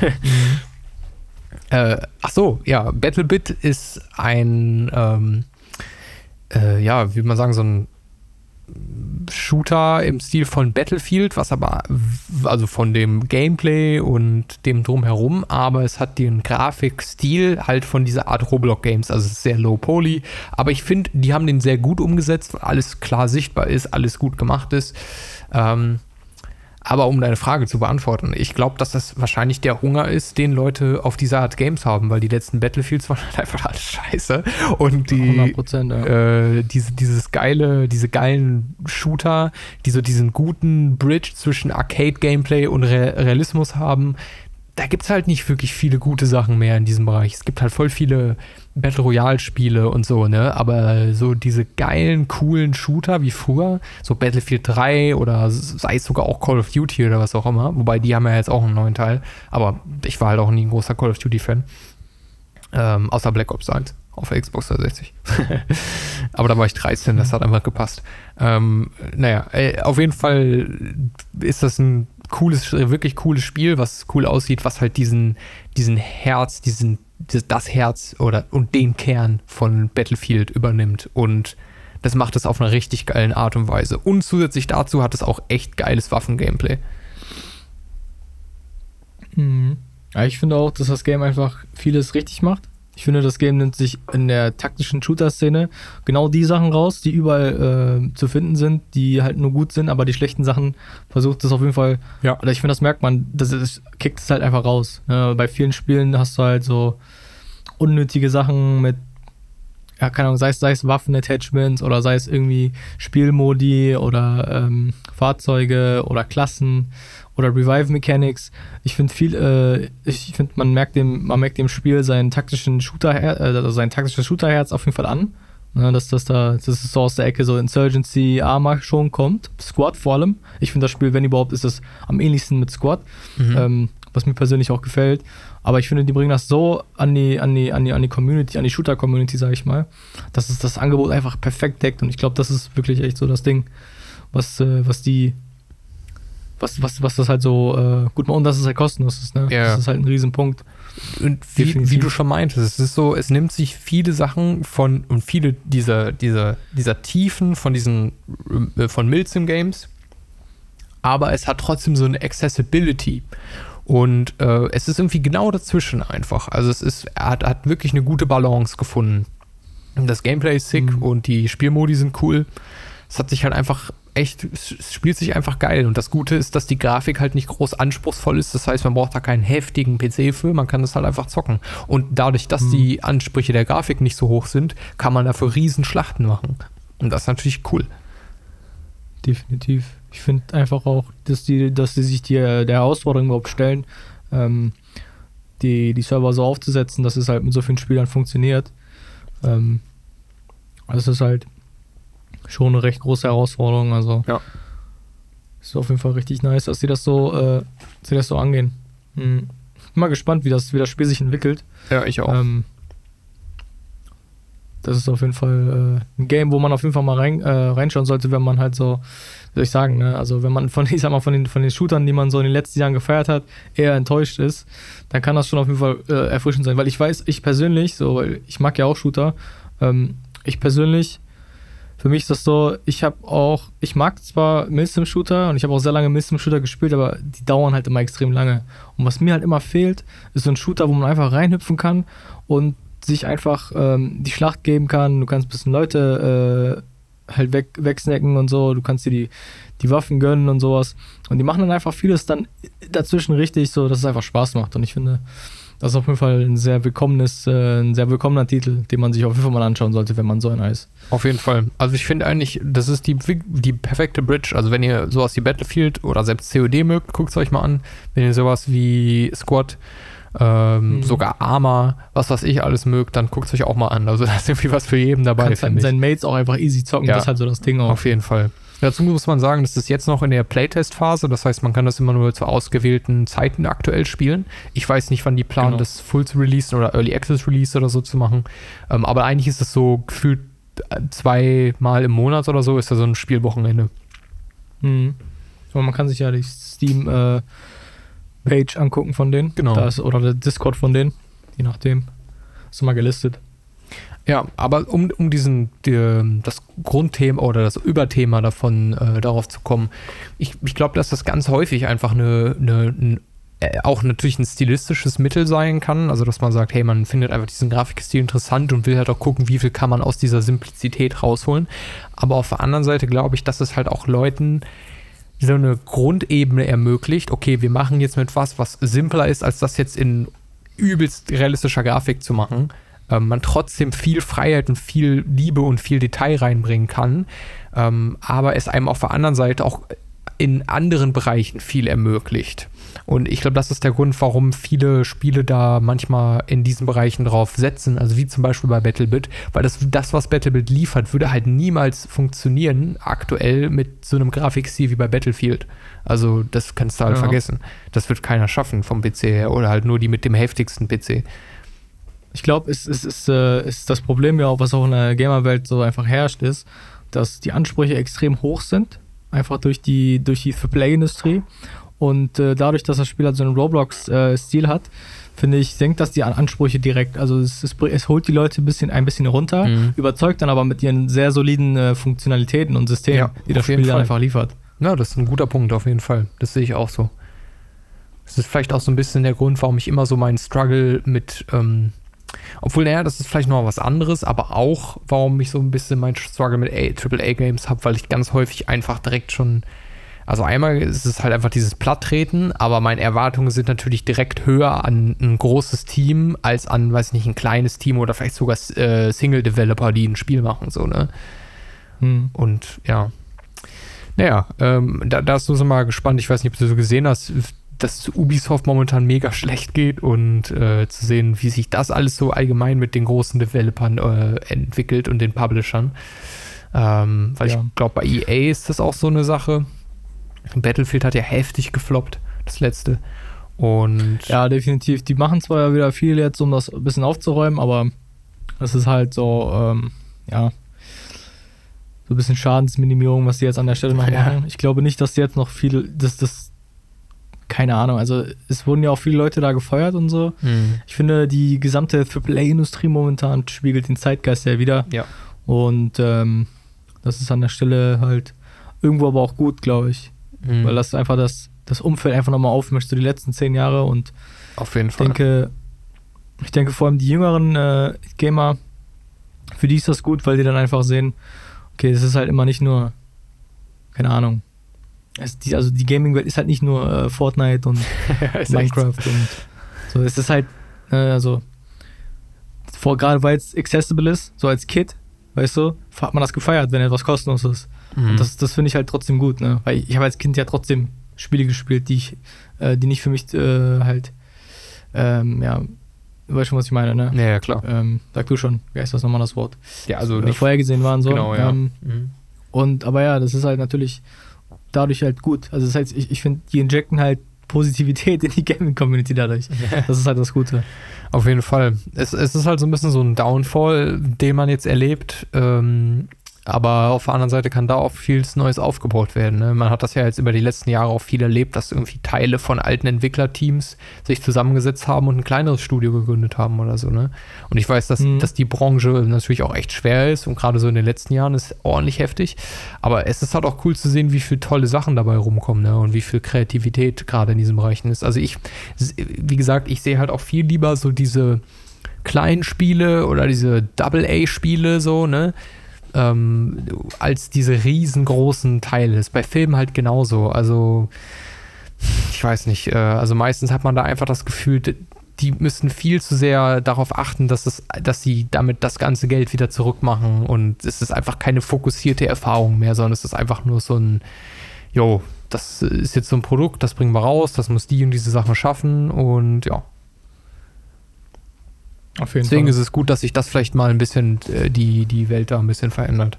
In dem Stil von den, von den Games hätte ich noch ein paar Sachen, die mir in meinem Kopf gekommen sind, als wir darüber gesprochen haben. Einmal äh, richtig random, ich habe leider kein Research mehr darüber gemacht, aber ich habe damals, als ich äh, YouTube-Videos gemacht habe, gab es ein Spiel, das heißt Paint the Town Red. Das war so ein, auch in so einem Stil wie Roblox eigentlich. Und es war so ein, äh, ja, so ein Prügelgame, so, ne, so ein Beat'em Up so ein bisschen. Aus der Ego-Perspektive, du warst immer in solchen random Situationen und musstest dann so aller John Wick-Style dich dann also durchfighten und konntest halt auch die Sachen, also wie Stühle nehmen und all sowas, musstest dich halt immer so durchkloppen, durch irgendwelche Clubs Mhm. oder Bars oder was auch immer. Da musste ich irgendwie nur dran denken. Äh, weiß nicht, ob du das mal gesehen hattest, das Spiel. Ähm, Also, ich habe das auf jeden Fall schon mal gehört, aber es sagt mir gerade nicht so viel. Ich habe das auch nie viel gespielt, also das war nur, äh, ist mir nur in den Kopf gekommen, deswegen wollte ich da einmal drüber sprechen, weil ähm, das so zu der Zeit war relativ kurz nach Minecraft, glaube ich, ist das so äh, rausgekommen. Ich glaube, das gibt es wahrscheinlich auch immer Mhm. noch, aber ich weiß nicht, ob die daran weiterentwickelt haben. Aber äh, zum Thema Minecraft, ähm, was ich spannend finde, welches Projekt, ich glaube, ich habe da sogar schon mal in einem Podcast äh, drüber gesprochen, ist aber Hightail. Äh, da habe ich jetzt auch schon länger nichts mehr drüber gehört, aber ich denke mal, die sind kommen wahrscheinlich auch noch mal weiter. Das ist ja so im Mhm. Prinzip Minecraft in Kombination mit einem RPG und Diablo oder so. Ne? Also das, Mhm. das lehnt so noch viel stärker in die ähm, RPG-Elements, äh, baut das richtig aus mit so coolen, auch einem viel besseren Kampfsystem, baut aber auch so Sachen wie das Bausystem weiter aus, also ermöglicht mehr Baumöglichkeiten und all sowas. Aber halt so dieses Grund-Gameplay von Minecraft. Das sieht auf jeden Fall spannend aus. Da kann man, könnte viel mitgemacht werden. Ich finde halt, das ist auch so ein bisschen wie bei äh, StarCraft, dass man halt ein, ja, ein Genre nimmt, eine, eine, ein Universum und dann halt sein eigenes Ding nochmal Ja, auf jeden drauf aufbaut. Halt. Ich finde, das kann man halt mega gut mit solchen Games machen, weil ähm, die Welt ist halt da und es bietet halt perfekte Möglichkeit, um äh, seine eigenen Geschichten zu erzählen und sowas. Und viele Leute sind sehr kreativ und ich finde, genau das ist halt das, was die, äh, insgesamt so die, die, die, die, ähm, nicht nur die Gaming-Welt, aber auch insgesamt so die, ich sag mal, die kreative Branche und auch die kreierende Branche, sag ich mal, äh, braucht. Und zwar einfach billige Ressourcen, also low, also low budget entry, wo man halt dann halt viel machen kann. Das finde ich halt gut, dass man halt Spiele entwickeln kann. Heutzutage, ähm, die es dem einfachen Mann, sag ich mal, so in Anführungsstrichen, ne, ähm, ermöglichen, seine eigenen Ideen vor, äh, in die Wirklichkeit umzusetzen, ohne dass man riesen Produktionsteams braucht oder äh, riesen, ähm, ja, riesen äh, Ressourcen. Ne? Man hat halt vieles kostenlos zur Verfügung auf den Marketplaces und so und das, das ist gut, ne? dass man auch Leuten, die nicht so irgendwas studieren oder sich viel Zeit haben, sich damit zu beschäftigen, sondern irgendwie nur einen Minijob machen und sagen, hey, guck mal, ich habe Bock, das und das zu entwickeln und dann gibt es diese Tools halt. Das finde ich, das finde ich einfach super. Mhm, auf jeden Fall. Und ich finde, das ist halt auch so ein bisschen was, was man damit dann machen kann mit solchen Games. Auf jeden Fall. Ich glaube, das wird sich sowieso auch noch, die, das, das Playing Field wird sich ja sowieso noch mal weiterentwickeln, auch so mit Thema AI und so. Gerade so in dem, im letzten Jahr ist da ja mega viel passiert. Wobei das auch, ne, also ich will das jetzt auch nicht zu weit aufreißen, weil da können wir wahrscheinlich auch mehrere Podcast-Episoden über das Thema machen. Ähm, Stimmt. Äh, aber äh, die, das ist halt auch eine interessante Entwicklung. Ne? Man muss jetzt erstmal gucken, wie adaptieren wir mit dieser ganzen Technik mit den Fortschritten, die dort gemacht werden. Da gibt es ja jetzt auch momentan mega viele Lawsuits und so. Gerade so im Bereich Image äh, Generation, so Thema DALI, Thema äh, MIDI, äh, MIDI sage ich schon, Midjourney und äh, Stable Diffusion oder wie das heißt. Und also, also da, da, und was das halt auch langfristig so in dem äh, Game-Bereich, also zum Beispiel, ich habe irgendwie gesehen, dass einer jetzt schon irgendwie so eine Mod macht, mit Chat-GPT, dass das äh, in Mountain Blade Bannerlord drin ist und das sozusagen Stories schreibt. Mhm. Ja, das ist halt, äh, das, das, Video habe ich auch gesehen. Das, das Ding ist halt, ist, also ChatGPT ist ja nichts anderes als ein Language Model und das ist halt einfach nur ein Programm, was darauf trainiert ist, äh, die Syntax von, von, der, von der englischen Sprache oder halt auch anderen Sprachen zu verstehen und halt auch in, in, in längeren Sätzen und in guten Kontexten, die Sinn machen, halt umzusetzen. Und das ist halt einfach dann mit dem Spiel verbunden. Und dass es das halt so gut, dass es so gut funktioniert, ist dem geschuldet, dass ChatGPT einfach so krass gut ist. Ja, ja, auf und jeden ich Fall. Ich weiß, was du meinst.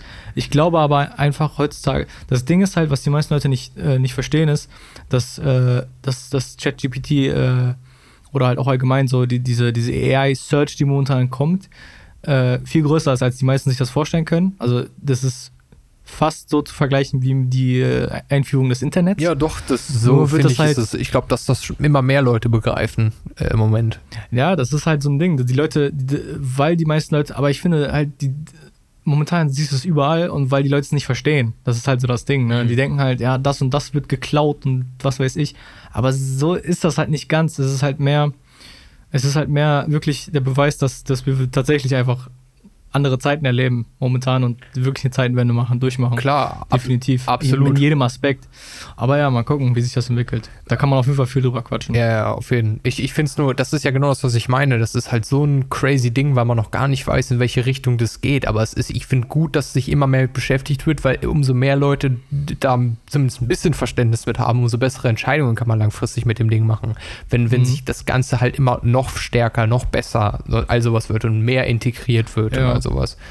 Weil es ist halt so, dass man all diese ganzen Dinge äh, beachten muss. Ne? Also ich habe da heute noch ein richtig interessantes Video von Corridor Digital drüber gesehen, wo es halt um das Thema, ähm, um diese speziell diese Image-Generatoren und all sowas gab und um äh, mhm. Copyright Laws und wie, wie das halt läuft. Weil es gibt halt wenig vergleichbare Fälle. Es gibt wohl so ein paar Sachen mit Google, ähm, aber es gibt ganz wenig vergleichbare Fälle, im, was so Lawsuits angeht.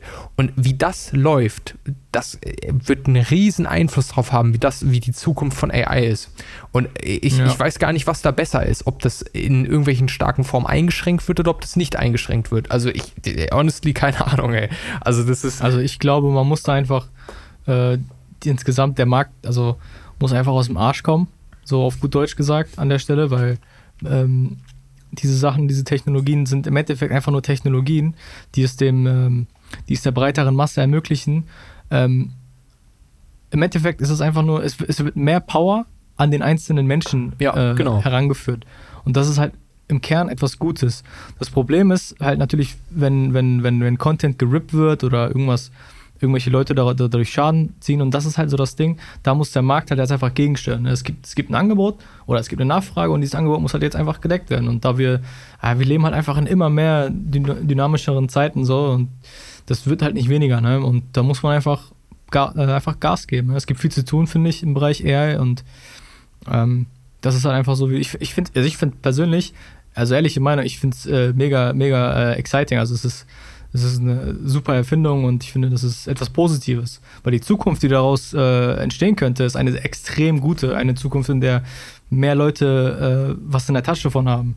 Also das Potenzial hat es wirklich, ne? aber es kommt halt drauf an, ne? genau, wie, wie das, man damit das, jetzt, das jetzt umgeht. Ist, genau, das ist das, was ja. ich auch meine. Ich sehe da auch ganz, halt ganz viel äh, Gutes und ich benutze auch, wie gesagt, in der Musikproduktion zum Beispiel und in der Arbeit jetzt schon viele Tools, die mir viele Bereiche, die echt nervig sind, sehr erleichtern und mir Sachen ja. schneller machen.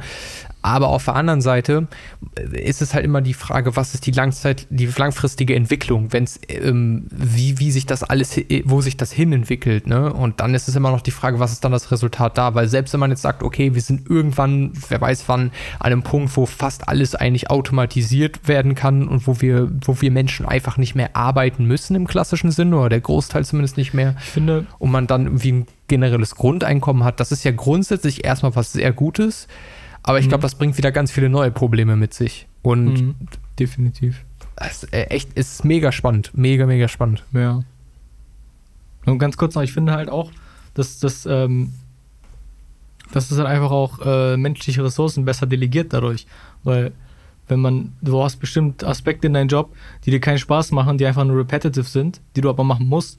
Wenn das alles automatisiert wird und du mehr Zeit ja. äh, als, als Künstler hättest, deine, ähm, deine Ressourcen so einzusetzen, dass du dich wirklich nur auf äh, die Dinge, also nicht, dass du das, nicht, dass sie weg sind, aber es, die werden so vereinfacht, dass sie halt, anstatt dass du dich damit eine halbe Stunde lang beschäftigen musst, die in zwei, drei Mausklicken fertig sind. Und ich finde, in, in, dem, in dem Workflow macht das mehr Spaß einfach.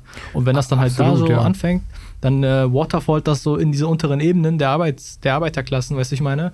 Also ich finde, das hat, das hat halt nur, nur Gutes, ne? Ich aber, es, halt aber schwer, es hat nicht halt nur Gutes, weil das Problem ist auf der anderen Seite dann, wenn du dir jetzt solche Sachen wie Dali oder wie Midjourney anguckst, wo Leute ähm, im Prinzip hingehen können, einen Künstler eingeben können, wo dann wo das Database von dem Sachen gefüttert wurde und äh, dann im Prinzip Midjourney dir im Prinzip ein Derivative machen kann, mehr oder weniger, auch von, von oder etwas kreieren kann in dem Stil, was dann fast genauso aussieht, wie die Person, die das gemacht hat.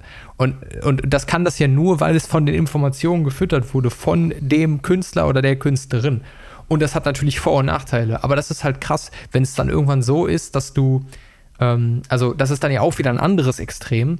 Ich glaube auch nicht, hm. dass das irgendwie, keine Ahnung, in zwei Jahren irgendwie wir auf einmal gar nichts mehr machen müssen und äh, alles nee. komplett unnötig ist, weil es AI ja so, so alles perfekt kann, so in diese Richtung. Also ich glaube auch, dass, nee, nee. dass es viel mehr positive Sachen hat, aber es spricht halt auch dafür, und das sieht man ja auch, dass auch Leute jetzt sagen, hey, warum zur Hölle auch im Musikbereich? Ich habe Kollegen, die in dem Musikbereich, die jetzt nicht mehr mit Künstlern arbeiten für ihre Artworks, weil sie sagen, warum soll ich das machen, wenn ich einfach bei Midjourney, äh, bei Midjourney zahlen kann und ich mache mir da mein eigenes Ding und dann bumm. Weißt du? Und das, diese Bereiche werden ja immer nur noch mehr, wo das dann möglich ist. Das ist dann irgendwann auch in der Musik auf demselben Level möglich.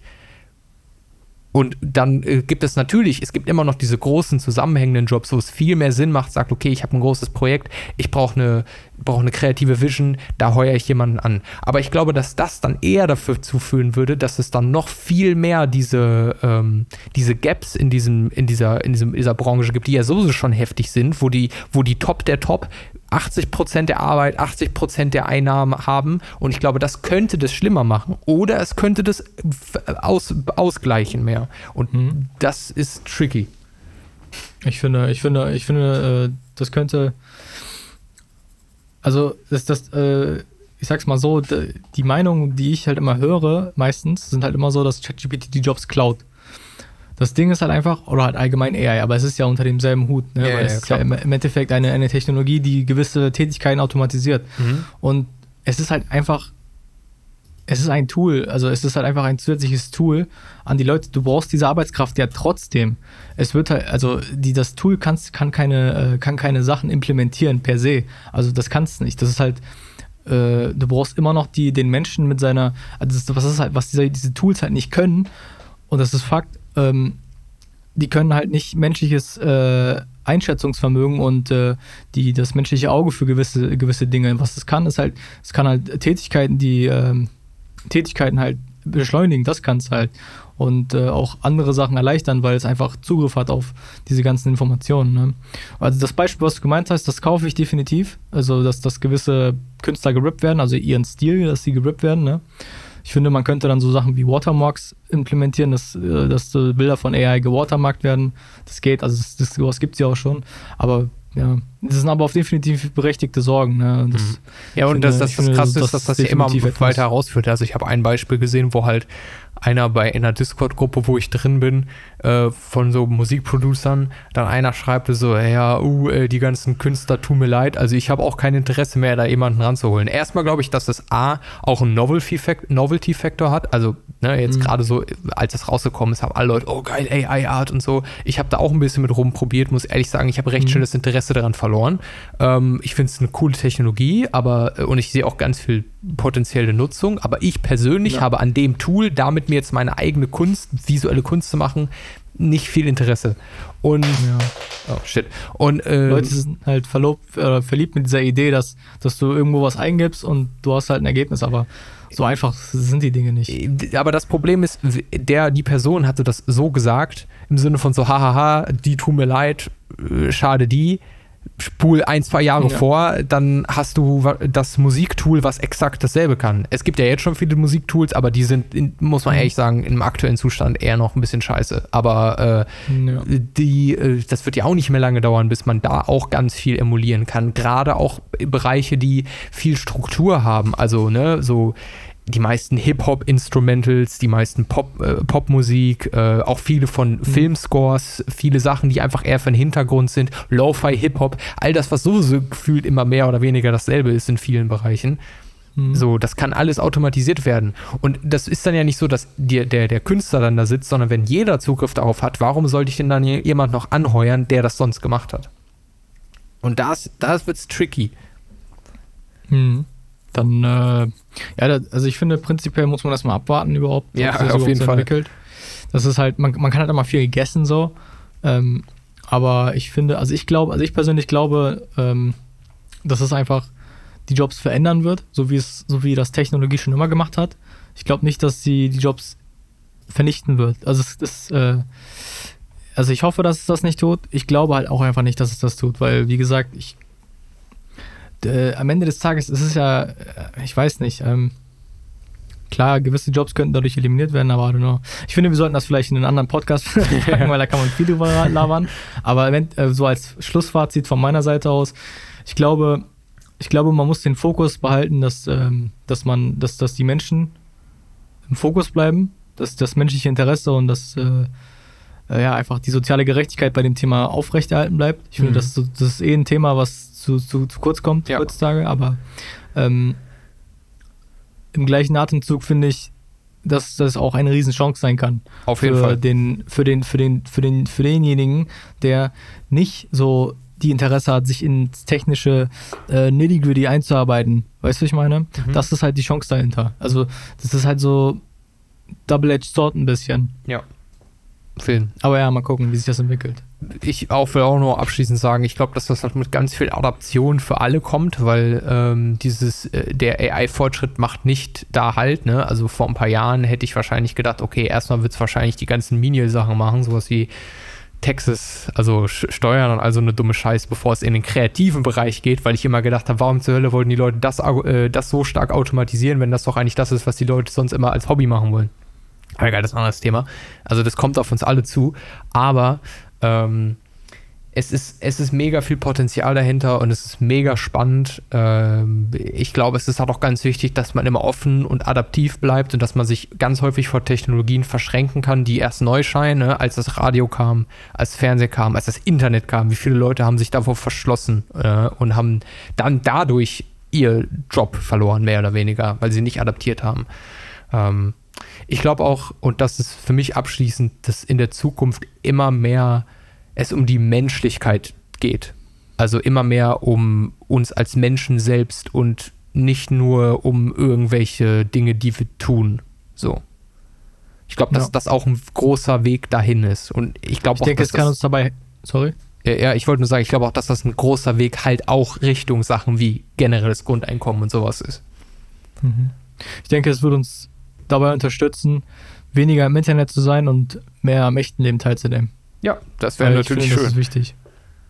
Naja, also das, da sehe ich halt die, die wirklich das, das größte Potenzial, wenn überhaupt. Weil das ist so ein Ding, dass das, das wird übersehen. So, wie sehr unsere Gesellschaft in, in, in, in dieser Tech, in diesem Tech-Zeitalter zu sehr an dem Bildschirm hängt. Ja. So. Aber ja. Ja, ja, haben wir auf jeden Fall gutes Abschlussthema gewählt, was ja auch irgendwie äh, random gekommen ist, eigentlich eher. Mhm. Aber hat auf jeden Fall Spaß gemacht. Also wir, vielleicht machen wir da, sprechen wir da nochmal mehr rüber, weil es Ja, bestimmt noch mal. beinhaltet ja viel. Ne? Dadurch, dass ich im kreativen Bereich arbeite, du im äh, technischen, Technischen. Bereich, ist das ja auch sehr spannend. Ähm, cool. Ja, Definitiv. äh, Dankeschön fürs Zuhören und ähm, gerne äh, schlagt uns vor, was ihr sonst noch gerne hören wollt. Wir sind immer erreichbar über unseren Instagram. Und ich würde sagen, äh, wir hören uns beim nächsten Mal. Ja, in dem Sinne, kommt da rein. Können Sie rausschauen.